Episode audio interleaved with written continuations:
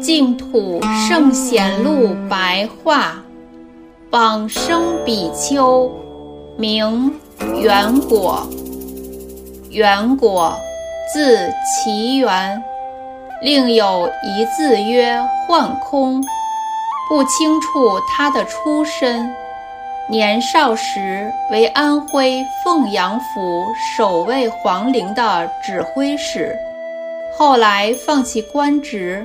出家于五台山，圆果博通经论，顿悟直指人心的禅法。曾经东游到苏州、杭州一带。当他登座说法时，在大白天里，如细雨般的落下多彩缤纷的天花。明世宗嘉靖三十四年。公元一五五五年，浙江中部有倭寇作乱，一直掠取劫夺到了北新关。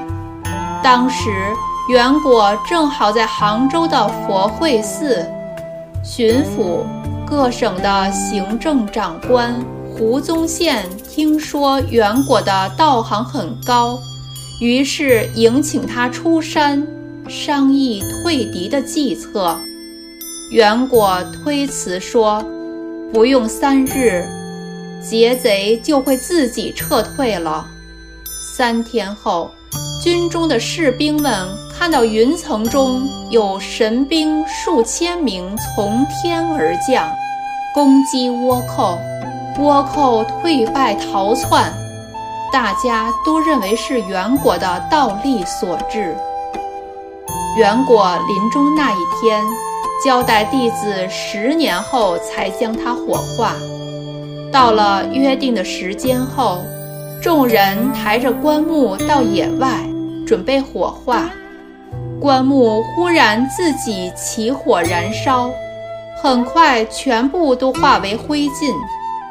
当时围观的出家在家众有千人之多。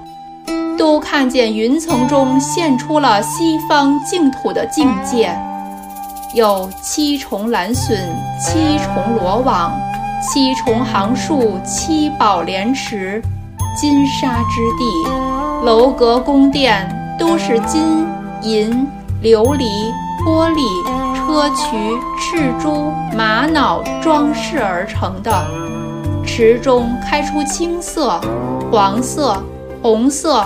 白色的莲花、白鹤、孔雀、鹦鹉、舍利、嘉陵频伽共命之鸟等，种种奇妙的境界，与佛经所说的没有丝毫的差别。过了一会儿，忽然间天乐响起，震动于天空，一段时间之后才消失。出自《快园》。